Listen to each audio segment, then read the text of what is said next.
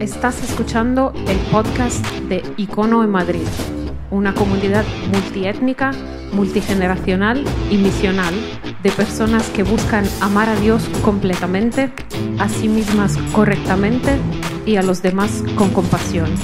Este es el mensaje del domingo pasado. Otra vez buenos días. ¿Cómo estáis?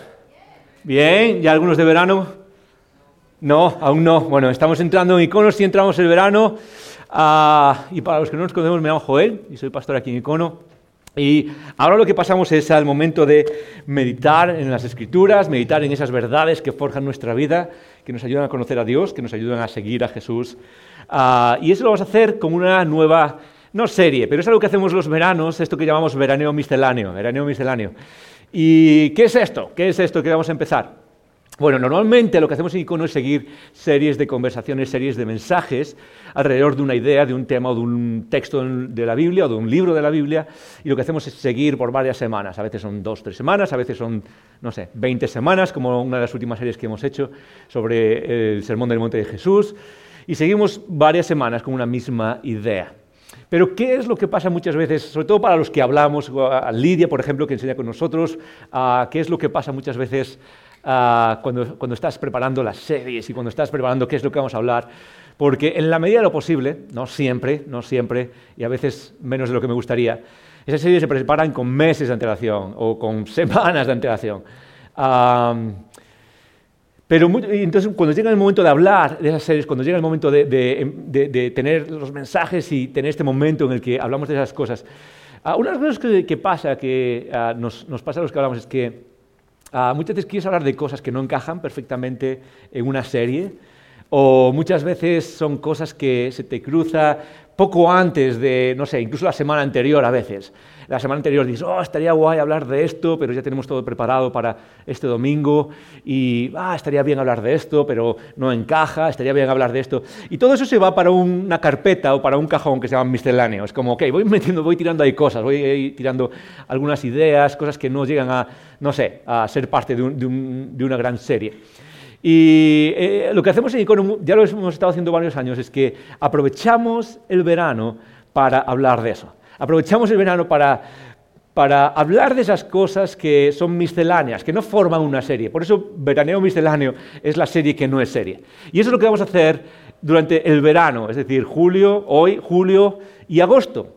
Ah, vamos a hablar de cosas distintas cada domingo. Son cosas que Ah, eh, son importantes y se pasan por ah, nuestra mente y nuestro corazón, ah, pero van a ser cada domingo distintas, porque además una de las cosas que pasa en verano es que la vida se vuelve un poco más, no sé, eh, relajada o, menos rutinaria quizás. Unos salimos, otros vamos, otros venimos, ah, nos vemos más con gente, tenemos menos esa rutina. Y es más difícil seguir una serie, es más difícil, aun cuando pues, podemos seguirlo online, puedes seguir las cosas desde la página web o en YouTube o en Spotify, puedes seguir la conversación y espero, es parte de lo que dice la cabecera, espero que sigas donde estés las conversaciones, que sigas aprovechando el verano, el tiempo relajado para seguir, meditando, explorando tu vida en Cristo. Ah, pero es cierto que la, vida es menos rutinaria y, pues no sé, unos vamos de vacaciones, unos nos vamos ahora, otros vamos dentro de un mes, y es más difícil seguir todo eso. Así que todo esto que está detrás es perfecto para hacer una serie que no es serie. Y eso es lo que vamos a hacer eh, estos meses, y como decía, vamos a hacerlo julio y agosto. Ahora, en agosto, y eso lo voy a, explicar bien ah, después al final en los anuncios, en agosto este año vamos a hacer algo ah, que hemos hecho el año pasado, y creo que también el año anterior, ya no me acuerdo, no tengo muy buena memoria, pero es algo que hemos hecho ya varios años, y es eh, lo que este año vamos a llamar agosto en grupos, agosto en grupos. Ah, y agosto en grupos es básicamente Ah, significa que en los, fines de semana, los domingos de agosto, nos vamos a seguir reuniendo. La iglesia no se cierra por vacaciones. La, dinámica de juntarnos, como nos enseñan las escrituras, la dinámica de venir juntos y crear relaciones y ah, animarnos unos a otros y enfocar nuestras vidas semana a semana en el norte, en nuestra estrella polar que es Cristo, eso no se para. Ah, pero lo vamos a hacer de una manera distinta. No va a ser aquí los domingos, sino que lo vamos a hacer en grupos, es decir, en casas o los grupos habrían en distintos lugares, en parques, ah, en algunos que tengan, no sé, eh, su casa y su piscina o su barbacoa, lo que sea, y va a ser más informal. Y lo que vamos a hacer es facilitar esas reuniones a través de YouTube. Ahora, no, no es un show, no va a ser un show que vamos a sentarnos y ver simplemente, sino que es la reunión colectiva que tenemos, que eso es lo importante, es la reunión colectiva, pero la vamos a facilitar a través de YouTube en grupos. ¿Estás conmigo? ¿Sí? ¿Todo el mundo conmigo?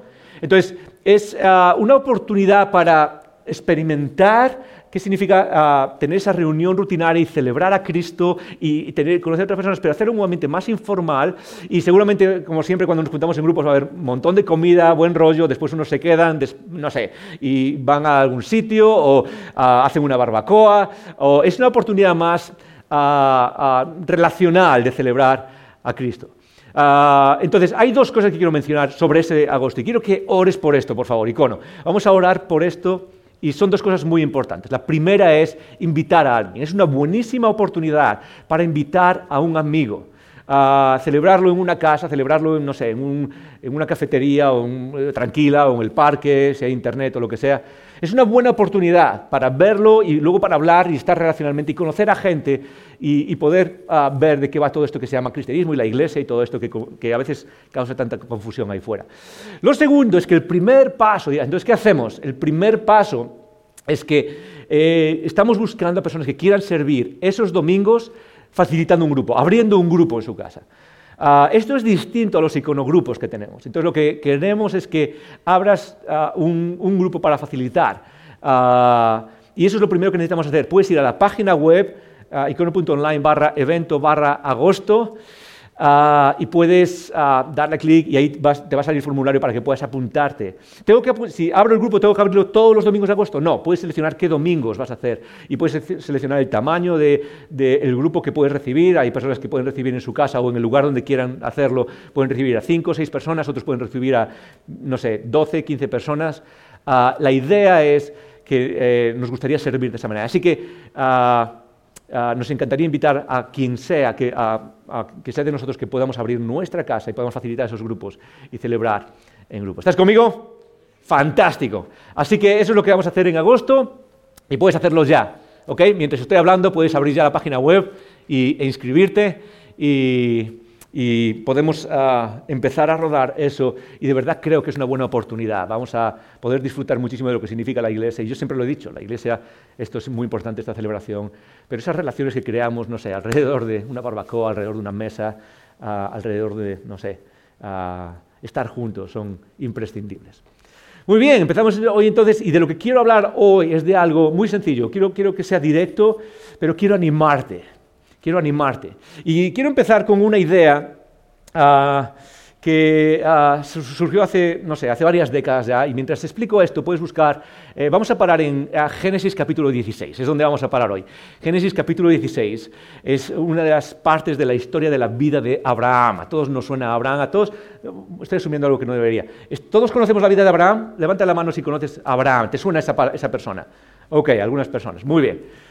Ah, vamos a ver una, parte de la vida de Abraham y no va a ser él el protagonista, va a ser otra persona. Ah, pero antes quiero empezar explicando una, cosa y es, ¿alguna vez os, acordáis de la película, bueno, sí, de la película Ice Age? Ice Age. ¿Cuántos se acuerdan? ¿Habéis visto la película Ice Age? Creo que fue en la primera, no me acuerdo cuál fue, la primera, la Edad de Hielo. Ah, tenemos al mamut, tenemos al, al, de los ojos grandes, no sé cómo se llama ese animal. ¿Eh? ¿Cómo? ¿Alguien lo sabe? Un perezoso, vale, un perezoso. Y luego tenemos al el tigre de los dientes largos. ¿Alguien sabe cómo se llama eso? ¿Un qué? Dientes de sable, ok, gracias. Dientes de sable, eso es. Y tenemos a esos tres animales. ¿Os acordáis? Cuando encuentran al bebé y dientes de sable lo ponen encima y, lo quieren calmar. ¿Y qué es lo que hace dientes de sable? Eh, se pone delante de él y hace así y hace, ¿dónde está? ¿Dónde está el tigre? ¡Ah! ¿Sí? ¿Os acordáis de eso? ¿Os acordáis de esa escena cuando se tapa? Es algo que hemos... Ah, ¿Cuántos habéis hecho eso con un niño? ¿Alguien lo ha hecho alguna vez? Allí tenemos a alguien, muy bien. Aquí tenemos a alguien, algunos, sobre todo padres, a veces lo hacen. Allí también tenemos a alguien. Yo creo que por allí aún lo hacen ahora, ¿verdad? Aún lo haces con Esmi ahora, eh, para que se vaya a dormir, ¿verdad? No, es broma. Ah, tenemos, eh, lo hacemos muchas veces, ¿sí o no? ¿Cuántos habéis experimentado lo contrario? Cuando los niños, sobre todo niños pequeños estoy hablando, niños de alrededor de un año, un poquito menos, 10 meses, un poquito más, año y medio, 18 meses. ¿Cuántos habéis experimentado eso que muchas veces pasa cuando un niño, por ejemplo, está sentado en el sofá y de repente quiere esconderse, ¿qué es lo que hace? Se tapa la cara, se tapa los ojos, ¿sí o no? Y a veces, no sé cuántos habéis lo hecho, pero jugar con él, se tapan los ojos y tú empiezas a decir, ¿dónde está Arturo? ¿Dónde está Arturito? Ah, ¿Se ha ido? ¿Ha desaparecido? ¿Lo habéis experimentado alguna vez? Es un fenómeno bastante común. Los niños se tapan los ojos y piensan que, que han desaparecido, ¿sí o no? Ah, es muy, muy interesante. lo mismo pasa con niños, y todo esto pasa en una edad muy específica, alrededor del año, año y medio. Ah, cuando los niños, por ejemplo, se van a dormir y son más pequeños, de semanas o pocos meses, os dais cuenta que muchas veces un niño se puede quedar en la habitación solo mirando para el aire y no pasa absolutamente nada, ¿verdad? Sobre todo los que tenéis hijos, es como ahí se queda y, se queda hablando solo y se queda moviéndose. Pero ¿qué pasa cuando llegan a unos, no sé, más o menos a los dos meses o ah, cuando ya pasa algún tiempo y eso varía? ¿Qué es lo que pasa cuando los padres salen de la habitación o salen de la sala? Para muchos niños es que se ponen a llorar a veces como parece que le van a reventar los pulmones, ¿sí o no? Como a mi hija hace un rato ahí arriba. Eh, ¿Sí o no? Parece que le van a reventar los pulmones, empiezan a llorar y es real, es un, es un, es un terror, empiezan a asustarse. Ah, es, es, interesante, a mí me encantan los niños ah, en fotografía más que nada. No, es broma. Me gustan los niños, pero esas edades son súper, súper interesantes, ¿sí o no? Ah, y son fenómenos como este que pasan con los niños acerca de, no sé, cuando dejan de ver o cuando las otras personas dejan de verlos. Ah, los tres fenómenos que acabo de escribir tienen un mismo mecanismo detrás, un mecanismo psicológico detrás común. Y es algo que se repite, y es algo que se llama la permanencia del objeto. Es algo que se llama la permanencia del objeto. ¿okay? Ah, ya tienes un trivia. Si no te llevas nada más hoy, te puedes llevar un trivia para, para sonar más inteligente cuando estés tomando una cerveza con alguien. La permanencia del objeto. Dilo conmigo, una, dos y tres. la permanencia del objeto fue algo que un psicólogo muy famoso, psicólogo del desarrollo, psicólogo infantil, ah, fue uno de los primeros, se llama Jean Piaget, ah, y fue uno de los primeros en eh, describir este fenómeno. ¿Y qué es la permanencia del objeto? La permanencia del objeto es la capacidad de los seres humanos de darse cuenta que algo no desaparece simplemente porque no lo veamos. ¿Sí? ¿Estás conmigo? Es la capacidad que tenemos los seres humanos, lo que desarrollamos los seres humanos, de ah, darse cuenta de que algo no desaparece simplemente porque ya no lo veamos.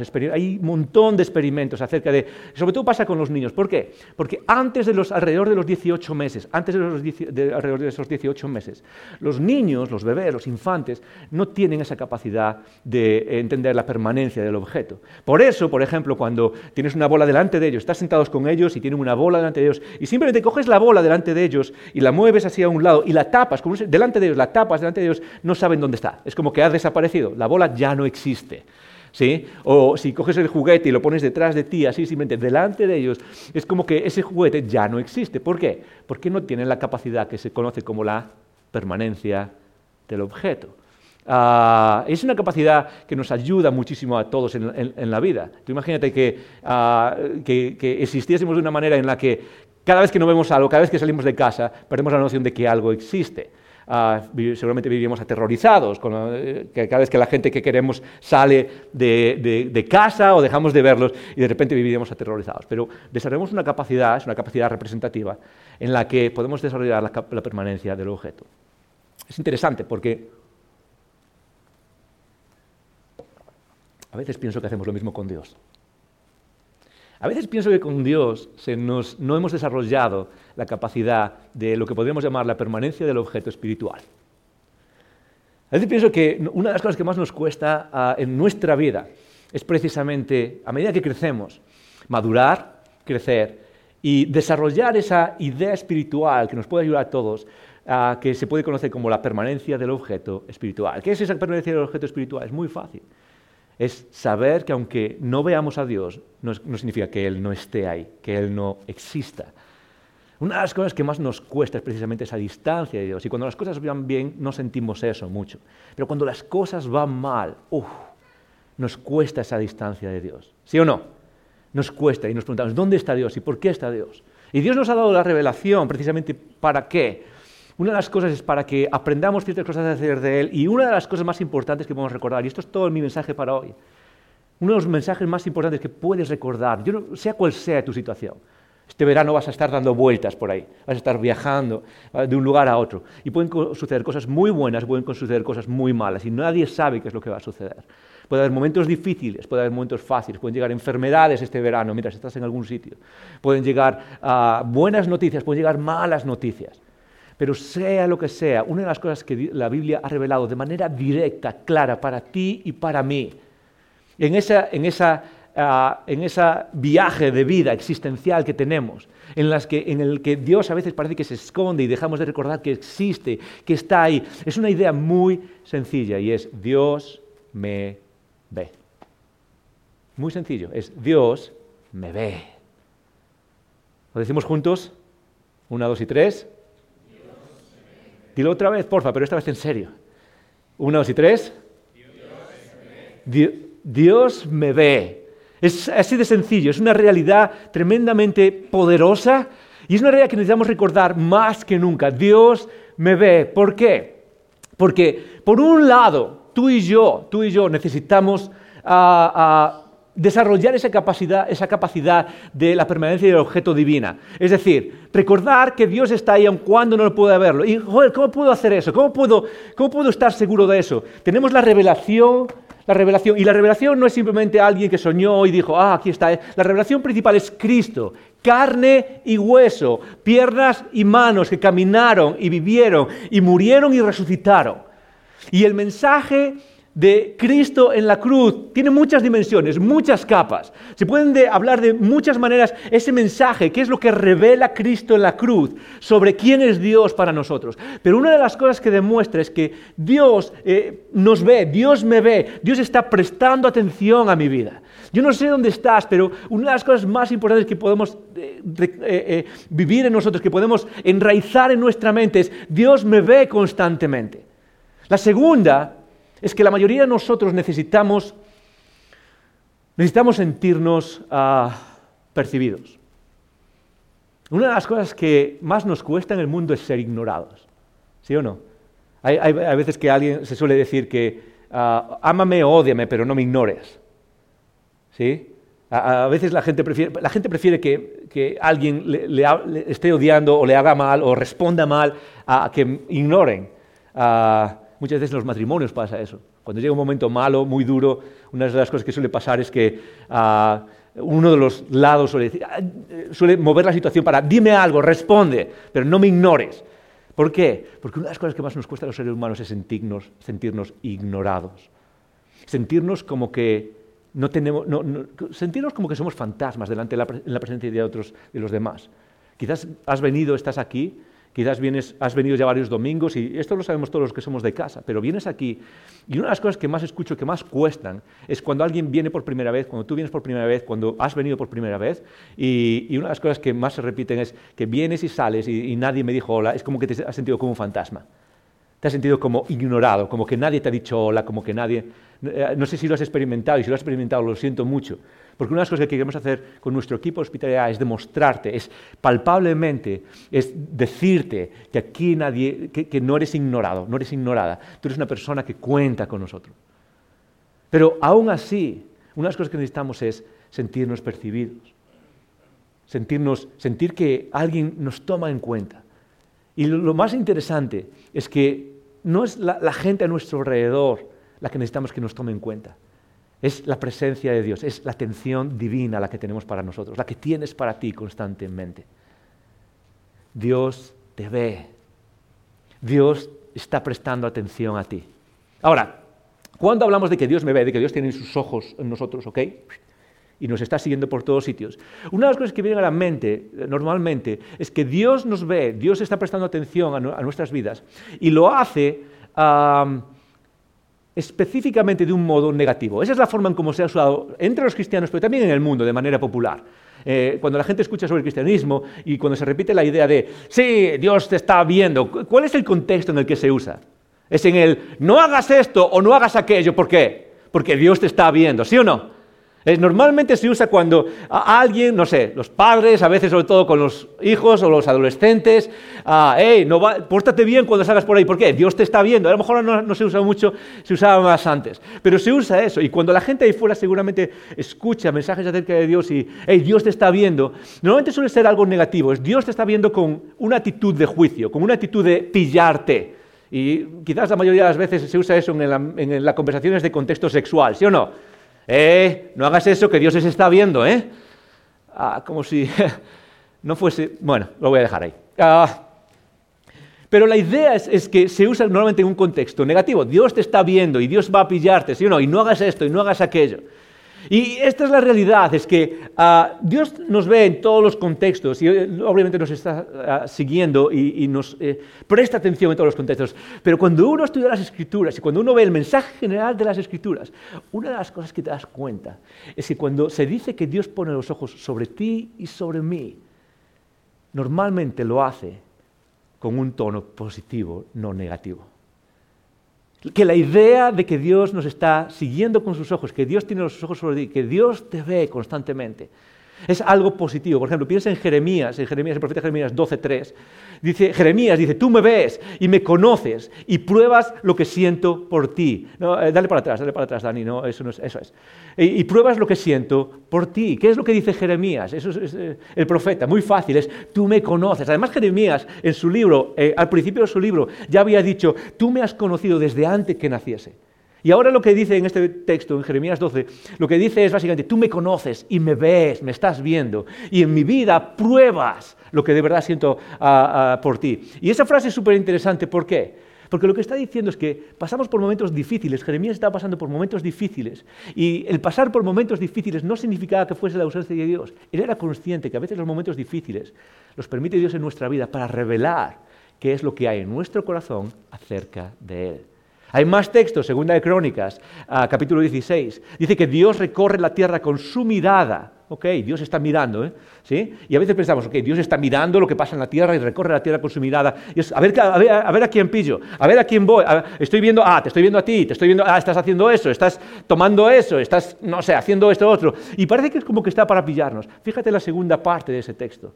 Dios recorre la tierra con su mirada para ayudar a sus fieles para ayudar a sus fieles. Y una y otra vez se habla de Dios prestando atención. Y la, atención que Dios nos da, la atención que Dios nos presta, es una atención para cuidar de nosotros, para, para, eh, rescatarnos o para movernos o para amarnos o para, eh, para algo positivo, no para juzgarnos. Yo no sé cómo has sentido a Dios en tu vida. No sé cuál es tu experiencia de Dios en, el pasado y cuál ha sido la sensación que has tenido como Dios te ve. Todos tenemos una sensación de cómo Dios nos ve, ¿sí o no? No sé si, alguna vez es la imagen que tienes de Dios.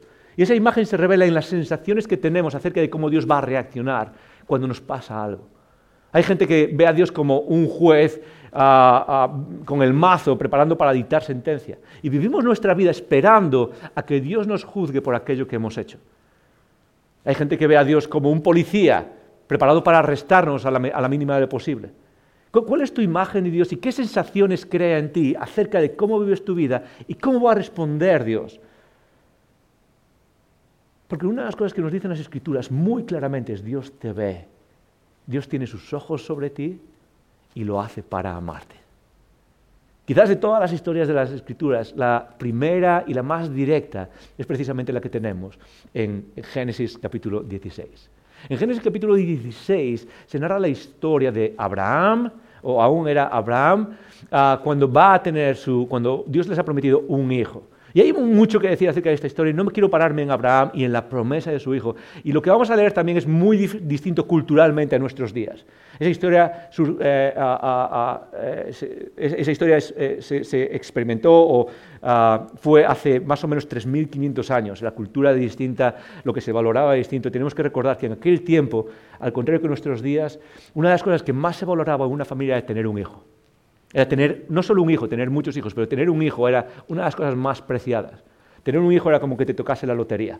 Tener un hijo lo era absolutamente todo. En una cultura agrícola, en una cultura ah, rural, en una cultura nómada, en una cultura donde todo se basaba en básicamente cuidar animales y en empresas que tienen que ver con, esta clase de ah, vida rural, tener hijos era lo más lo más increíble, no solo en términos emocionales, no solo en términos qué bonito, no solo en términos existenciales, tengo, he cumplido un propósito, sino en términos socioeconómicos, ah, era lo más fundamental en la vida. Ah, no tener hijos era básicamente una, una, ah, una declaración de eh, exclusión, una declaración de pobreza. Imagínate, si tú tienes ciertas vacas, o tienes ciertos camellos, o tienes ciertas ovejas, necesitas mano de obra, y necesitas mano de obra que no te cueste. Eh, y los hijos, cuando crecen, ayudan a todo eso, y son parte de eso, y Ah, ayudan a crecer todo eso. Y no solo eso, sino que cuando los padres crecen y se hacen mayores, ah, no hay seguridad social, no hay residencias de ancianos y tienen alguien que los cuide, tienen alguien que se ocupe de ellos y que los mantenga y que trabajen para cuidar de ellos. Ah, eso es importante hoy en día, tenemos que tener esas relaciones hoy en día, pero en aquel tiempo era oro, era vital, era de vida o muerte. Y Dios utiliza esa situación para crear la imagen en la humanidad acerca de lo que significa tener un hijo y que e, ese hijo sea parte de una promesa. Y todo eso luego se desarrolla a través de la historia hasta que llega Cristo, el Hijo unigénito de Dios. Pero eso es tema para otro día. ¿Por qué? Hoy quiero pararme en que después de esa promesa, Dios les hace la promesa a Abraham y a Sara. Pero ¿qué es lo que pasa cuando Dios hace una promesa? Que a veces se toma su tiempo en cumplirla. Es una realidad. Dios tiene otro tiempo para ti y para mí. Dios tiene sus momentos. Y a veces Dios nos hace promesas y sigue, sigue haciéndolas hoy. Dios sigue guiándote hacia algo, Dios sigue moviéndote hacia algo. Pero muchas veces Dios se toma su tiempo en cumplir esas promesas. Y Dios con Abraham y con Sara se toma más de 15 años. Puedes imaginarte lo que significa que Dios te prometa que vas a tener un hijo cuando en realidad no podías tener hijos, en aquel contexto donde significaba todo. Y de repente Después de prometerte eso, tú dices, genial, wow, gracias Dios. Y de repente pasa un mes, dos meses, tres meses, diez meses, un año, cinco años, quince años. Y no pasa absolutamente. ¿Y qué es lo que pasa cuando Dios se tarda? ¿Qué es lo que cómo suele pasar? Pues pasa lo que nos pasa a todos, nos ha pasado y nos seguirá pasando. Que nos impacientamos y empezamos a tomar eh, eh, las riendas del asunto y queremos solucionar las riendas. Y eso es exactamente lo que pasa aquí. Lo que pasa es que Sara se empieza a presentar, Abraham también, por supuesto, pero Sara lo que dice es, ah, vale, si no vamos a tener hijos, parece que Dios no quiere cumplir su promesa, entonces hazlo con mi sierva tengo un hijo con mi sierva. Y otra vez, eso es algo culturalmente distinto y algún día lo explicaremos más, pero es algo que a nuestros oídos nos choca bastante, pero era parte normal de aquel tiempo, era parte normal ah, de, cumplir con la descendencia. Muchas veces, por ejemplo, Jesús cuenta la historia de cuando alguien viene y le pregunta, lo quieren tentar, ¿verdad? Jesús, y quieren ver cuál es su sabiduría, y viene alguien y dice, oye, un hermano tenía una mujer y no tuvieron hijos, la mujer se murió, ah, perdón, el marido se murió y luego ese, ese vino su hermano y trató de tener hijo con él y no pudo. Ah, y habla de cómo diferentes hermanos ah, tienen, eh, o, tienen, eh, quieren tener un hijo con la misma mujer una vez que se muere ah, uno y otro. Y era parte de esa cultura el cumplir con esa responsabilidad, el dar ese honor a que una mujer pudiese tener descendencia. Y eso mismo pasa ahí.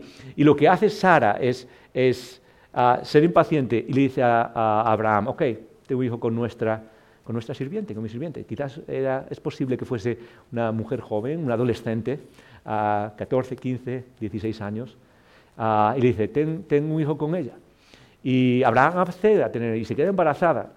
Y lo que pasa después, nos dice la historia, es que eh, empieza a haber un conflicto entre Sara, la dueña, la señora de la casa, y Agar, que es la, la sirvienta que se ha quedado embarazada. Empieza a haber un conflicto y Sara se siente amenazada.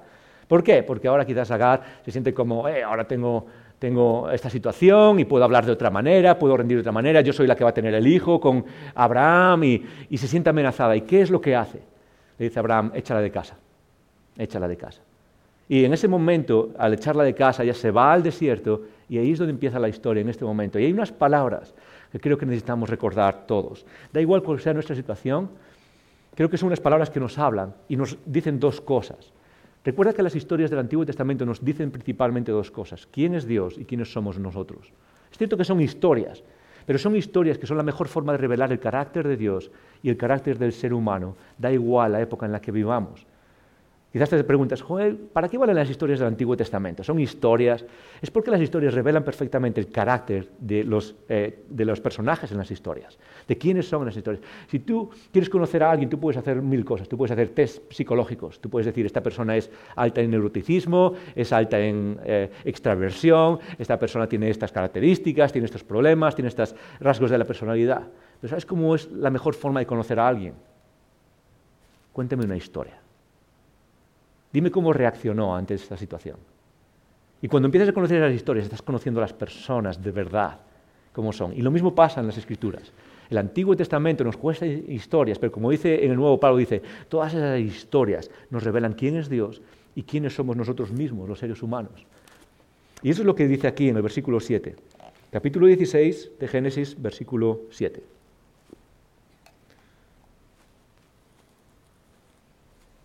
Dice así, Agar ya había salido al desierto y dice así, y la halló el ángel de Jehová junto a una fuente de agua en el desierto, junto a la fuente que está en el camino de Shur. Déjame mencionar dos cosas. Eh, eh, Agar sale y está en el desierto. Y ahí la encuentra, no tiene absolutamente nada. La idea del desierto en la Biblia, en el Antiguo Testamento, habla de un lugar de prueba, un lugar de desolación. ¿Os acordáis Jesús?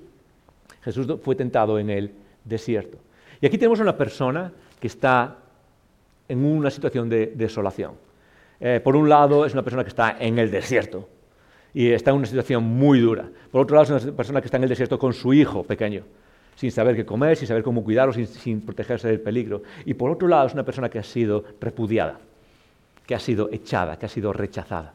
Yo no sé cuál es tu situación pero da igual antes o después, todo ser humano pasa por esa imagen, por ese momento, podemos llamarlo el momento del desierto, el momento de rechazo, el momento de ser ignorados, el momento de sentir que nuestra vida está en medio de un desierto, el momento de sentir el peligro de la vida, el momento de, sentir la soledad de la vida, el momento de sentir que todo se rompe, el momento de sentir no solo que todo se rompe y que llegan los problemas, sino hemos sido dejados por todos los que tenemos alrededor. Todos sentimos, ah, de vez en cuando, sino varias veces en nuestra vida, esas cosas. El haber sentido que no valemos para nada, el sentir que todo se está acabando. Y no solo todo se está acabando, sino no hay nadie más ahí. No hay nadie más ahí fuera. En el desierto no hay nadie más. Estás solo, estás sola. Quizás tú alguna vez te has sentido así, has pasado algún problema y llegas a tu habitación y empiezas a darle vueltas a esa situación y dices, en realidad estoy solo en esta vida, estoy sola en esta vida. En realidad no hay nadie que esté conmigo. En realidad nadie va a venir a sacarme de esta situación. Y pueden ser diferentes dimensiones, pero todos pasamos por el momento del desierto. Agar pasó, tú pasas y yo paso. Todos pasamos por eso. Nuestra vida, quizás para muchos la vida entera, es un momento de desierto. Un momento de estar aislados de todo el mundo, hasta el cuello, hundidos con problemas. Y no solo aislados, sino rechazados, rechazadas. Agar está ahí. No solo eso, dice que estaba en el desierto, que había llegado al desierto. Ah, fíjate cómo dice, uno de los detalles, este es un detalle, esto es una nota a pie de página, pero dice, junto a la fuente que está en el camino de Sur. Fíjate en los detalles históricos que mete, detalles que no importan, es lo que se llama en teología o en estudios bíblicos, ah, en narrativa, cuando hay detalles que no importan, aumenta la veracidad, la, veracidad del relato que está. Cuando ves un detalle como este, dices, eso no añade nada a la historia. No añade nada a lo que estamos contando. Y aún así lo que hace es resaltar la veracidad de este evento. Ah, y también se dice que la halló quién? El ángel de Jehová. El ángel de Jehová. ¿Qué es eso del ángel de Jehová? Ah, el ángel de Jehová, los que estudian las escrituras, creen que es, en el Antiguo Testamento aparece muchas veces el ángel de Jehová. Y el ángel de Jehová es lo que se llama una teofanía, una teofanía. Y es una aparición de la segunda persona de la Trinidad, Cristo. Cristo aparece antes de ser encarnado. Cristo se hace presente antes de ser encarnado. Y fíjate aquí que en este momento donde estás sola, donde no hay nadie, nada, la esperanza se ha ido, estás en medio del desierto, no tienes muchas opciones. No tienes muchas cosas y puede ser que ah, alguien te encuentre y te venda como esclavo, puede ser que animales te puede ser que te mueras de hambre o de sed. No hay mucha esperanza, ya está, todo se ha acabado.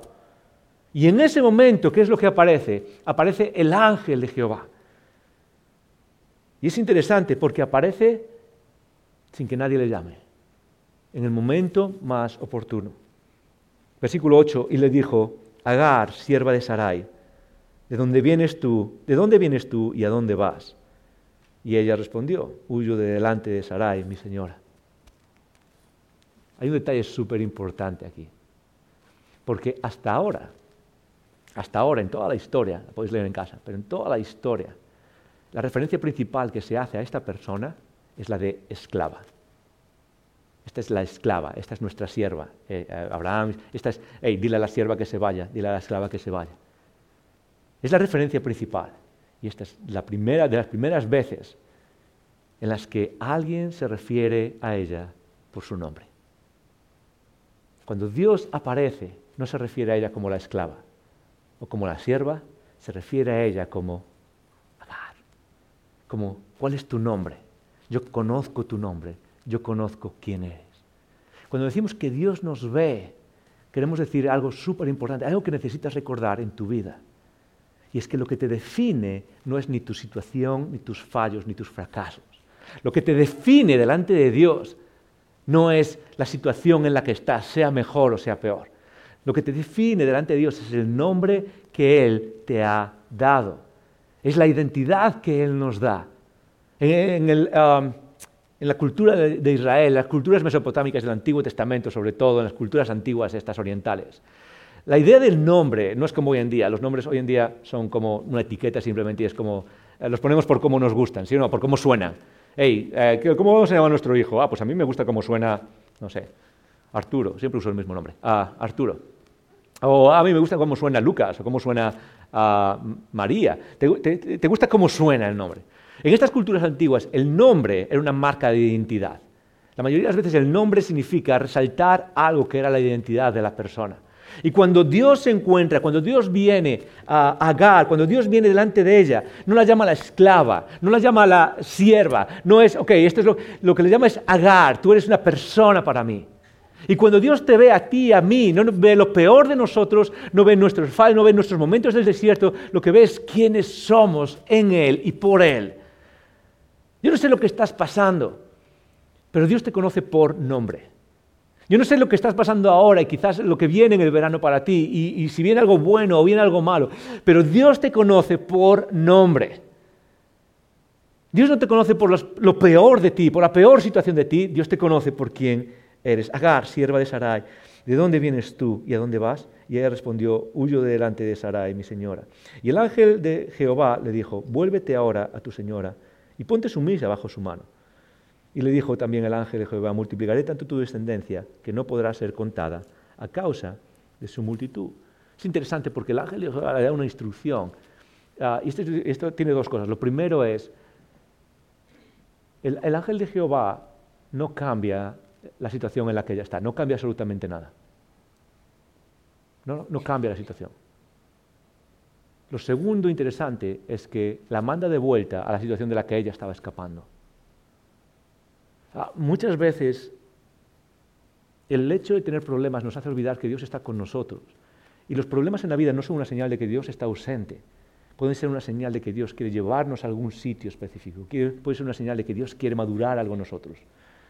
En el, contexto de Agar, fíjate en lo que pasa con ella. Dios le dice, hey, tienes que volver a aquel lugar donde estabas escapando. ¿Por qué? porque yo estaba haciendo algo en medio de eso.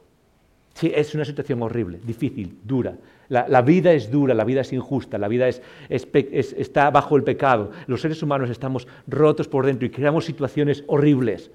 Pero Dios está actuando y lo que le recuerda a Agar y lo que nos recuerda a nosotros es que en medio de esas situaciones Él está actuando, Él está haciendo cosas. En medio de esas confusiones, en medio de los problemas, en medio de alguien está haciendo algo malo conmigo, alguien está, Dios está, le está diciendo, yo estaba haciendo algo ahí.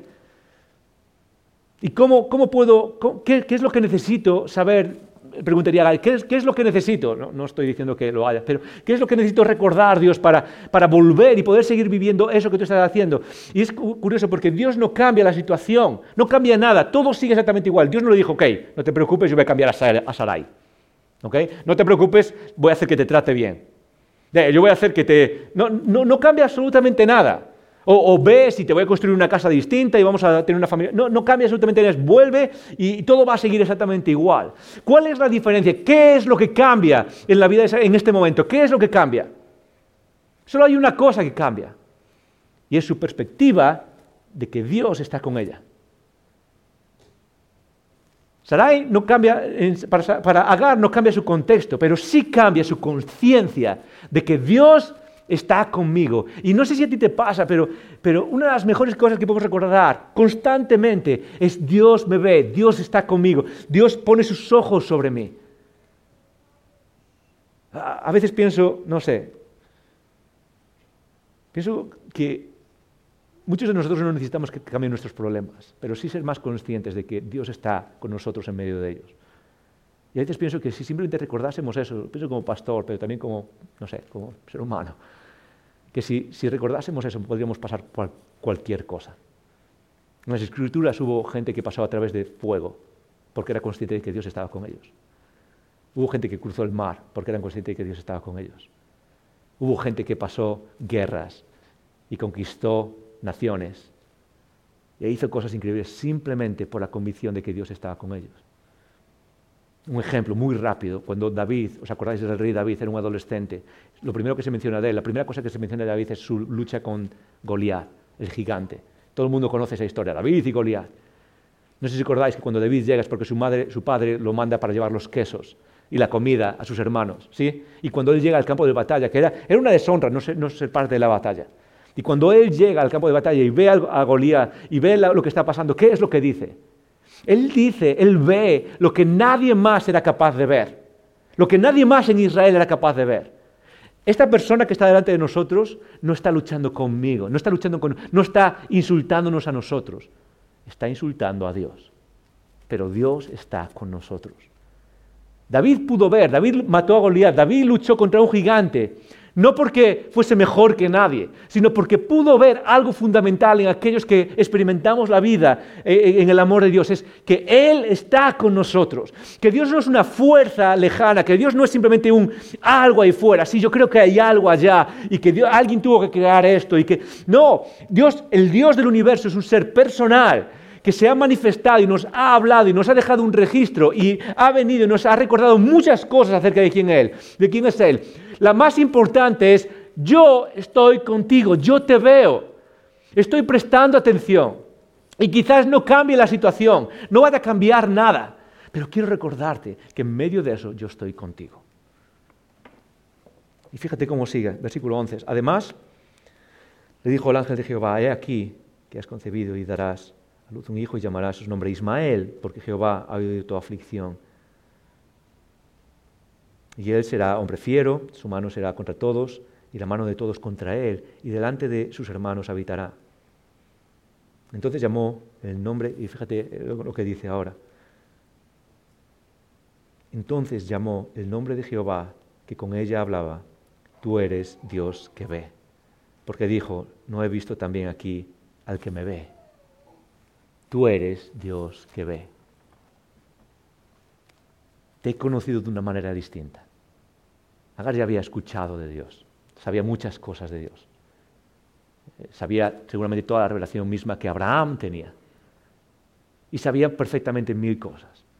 Pero ella descubrió algo en ese momento que tú y yo necesitamos descubrir en nuestra vida. Y es que Dios es el Dios que ve. La, palabra original en hebrea, el nombre original en hebreo es el roi, el roi. Eh, y son dos palabras, él y roí. Y la primera palabra, él, es el nombre genérico Dios, deidad, la deidad. Eh, es la misma raíz de donde viene Alá, es esa imagen genérica de Dios. La segunda palabra, roí, significa el que ve, es lo que se traduce como el que ve. Pero hay algo súper interesante acerca de esa palabra. Y es que en el Antiguo Testamento se usa con otros significados. El, el principal de ellos, el principal significado es el de pastor, pastor de ovejas. Y la imagen que nos da esa palabra no es solo alguien que ve desde lejos, alguien como un juez que está lejos y está tomando notas, está tratando de ver qué es lo que pasa. Es la imagen de un pastor que está prestando atención a sus ovejas para que todo esté bien. Que está mirando y que está prestando atención para que todo esté protegido, para que todo esté como debe estar, para que coman en los mejores lugares, para que estén cuidadas, para que no venga ningún peligro de fuera. es el pastor que está prestando atención constantemente. Y esa es la imagen de Dios que tú y yo necesitamos recordar. Esa es la imagen que Agar descubrió de quién es Dios. Dios es el que me ve y me ve como un pastor que cuida de mí, no importa lo que pase. Incluso aunque tenga que volver al problema del que estaba escapando. Dios me está viendo, le está prestando atención. Él es el Dios que me ve. Él es el Dios que está prestando atención. Dios se ha revelado siempre como alguien, como alguien que presta atención y que dice, yo te veo y te conozco por nombre. Quizás la mejor revelación de todo eso es la de Jesús mismo. ¿Te acuerdas de Jesús? Jesús era conocido por muchas cosas. Una de ellas, una de ellas es porque prestaba atención a aquellos que eran rechazados, pobres, prostitutas, enfermos. Todas las personas que estaban en el margen de la sociedad eran vistas por Jesús. Prestaba atención. Ese es tu Dios, ese es mi Dios. Ese es el Dios que tenemos.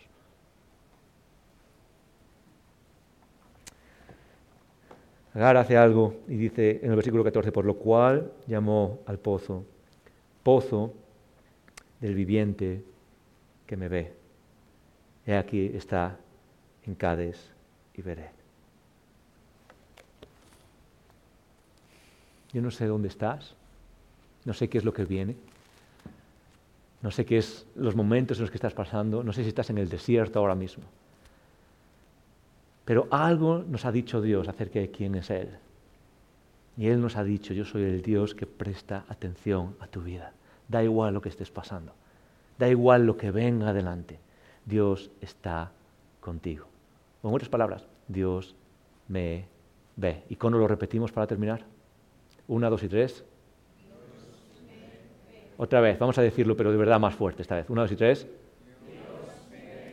Sea donde sea que vayas este verano, a la playa, que sea que estés fuera, lo que necesitas recordar es Dios me ve. ¿Y qué significa eso? Muy fácil.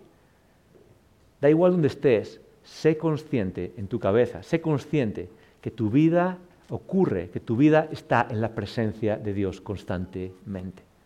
Cuando llegue ese problema que llegará esta semana, porque siempre llega, Dios está presente. Cuando llegue ese momento del desierto, que a lo mejor todo se viene abajo, Dios está presente. Cuando lleguen esas noticias malas, quizás la enfermedad o quizás algo, Dios está presente. Es la primera revelación que se ve en el Antiguo Testamento. De hecho, no lo mencioné antes, pero el Roí, el Dios que me ve, es el primer nombre que Dios manifiesta de, de sí mismo después de Jehová en Génesis es yo estoy aquí viéndote. De icono, cuando recuerdas que Dios te está viendo, cualquier cosa es posible.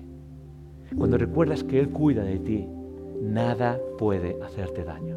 Cuando recuerdas que Él está prestando atención, incluso estar en el desierto, es algo que podemos llevar. Cierra tus ojos, vamos a orar.